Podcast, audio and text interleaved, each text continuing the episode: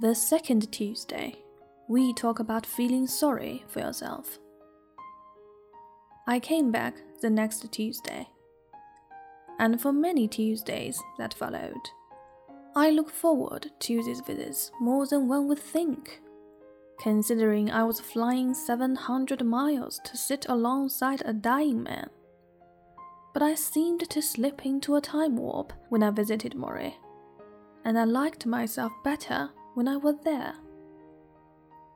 I no longer rented a cellular phone for the rides from the airport. Let them wait, I told myself, mimicking Morrie. The newspaper situation in Detroit had not improved. In fact, it had grown increasingly insane, with nasty confrontations between picketers and replacement workers. People arrested, beaten, lying in the street in front of delivery trucks. In light of this, my visits with Morrie felt like a cleansing rinse of human kindness. We talked about life, and we talked about love we talked about one of Morrie's favorite subjects compassion and why our society had such a shortage of it. Before my third visit, I stopped at a market called Bread and Circus. I had seen their bags in Morrie's house and figured he must like the food there. And I loaded up with plastic containers from their fresh food takeaway. Things like vermicelli with vegetables, and the carrot soup, and the baklava. When I entered Morrie's study, I lifted the bags as if I'd just robbed a bank. Food man, I bellowed. Morrie rolled his eyes and smiled. Meanwhile, I looked for signs of the disease's progression. His fingers worked well enough to write with a pencil or hold up his glasses, but he could not lift his arms much higher than his chest. He was spending less and less time in the kitchen or living room and more in his study, where he had a large reclining chair set up with pillows, blankets, and especially cut pieces of a foam rubber that held his feet and gave support to his withered legs. He kept a bell near his side, and when his head needed adjusting or he had to go on the commode, as he referred to it, he would shake the bell, and the Connie, Tony, Bertha, or Amy his small army of home care workers would come in. It wasn't always easy for him to lift the bell, and he got frustrated when he couldn't make it work. I asked Morrie if he felt sorry for himself. Sometimes, in the mornings, he said. That's when I'm. I feel around my body. I move my fingers and my hands, whatever I can still move and I mourn what I've lost. I mourn the slow, insidious way in which I'm dying. But then I stop mourning. Just like that. I give myself a good cry if I need it. But then I concentrate on all the good things still in my life. On the people who are coming to see me. On the stories I'm going to hear. On you, if it's Tuesday because we are Tuesday people. I grinned. Tuesday people. Mitch, I don't allow myself any more self pity than that.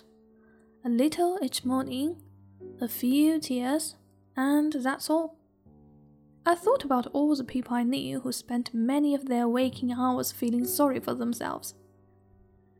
How useful it would be to put a daily limit on self pity. Just a few tearful minutes, then on with the day. And if Morrie could do it with such a horrible disease, it's only horrible if you see it that way, Morrie said. It's horrible to watch my body slowly wilt away to nothing, but it's also wonderful because of all the time I get to say goodbye. He smiled. Not everyone is so lucky. I studied him in his chair, unable to stand, to wash, to pull on his pants. Lucky? Did he really say lucky? During a break, when Morrie had to use the bathroom, I lifted through the Boston newspaper that sat near his chair. There was a story about a small timber town where two teenage girls tortured and killed a 73 year old man who had befriended them, then threw a party in his trailer home and showed off the corpse. There was another story about the upcoming trial of a straight man who killed a gay man after the latter had gone on a TV talk show and said he had a crush on him. I put the paper away. Morrie was rolled back in, smiling as always, and Connie went to lift him from the wheelchair to the recliner. You want me to do that? I asked. There was a momentary silence, and I'm not even sure why I offered. But Morrie looked at Connie and said, Can you show him how to do it? Sure, Connie said. Following her instructions, I leaned over, locked my forearms under Morrie's armpits, and hooked him toward me, as if lifting a large log from underneath. Then I straightened up, hoisting him as I rose. Normally, when you lift someone, you expect their arms to tighten around your grip, but Morrie could not do this. He was mostly dead weight, and I felt his head bounce softly on my shoulder and his body sag against me like a big damp loaf. Ah, he softly groaned.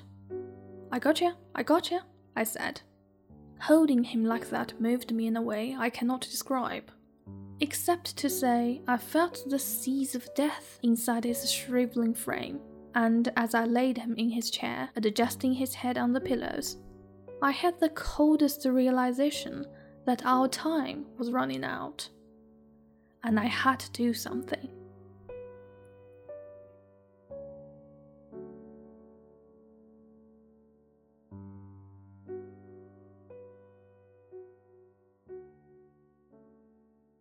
It is my junior year, 1978, when disco and the Rocky movies are the cultural rage.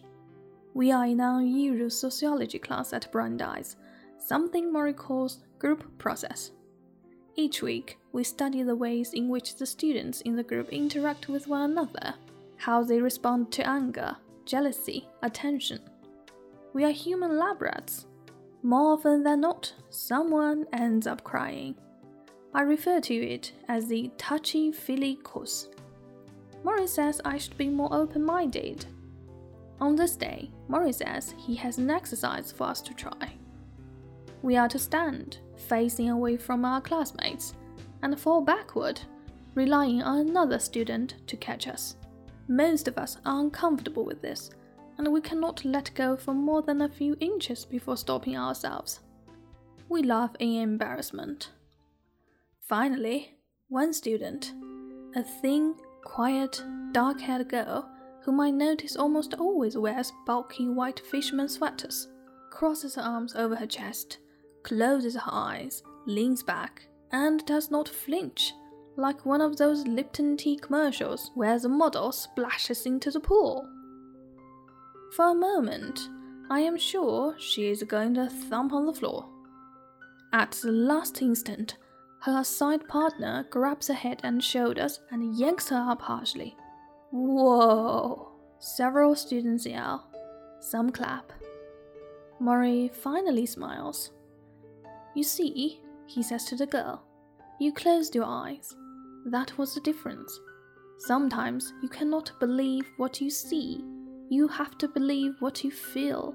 And if you are ever going to have other people trust you, you must feel that you can trust them too, even when you are in the dark even when you are falling.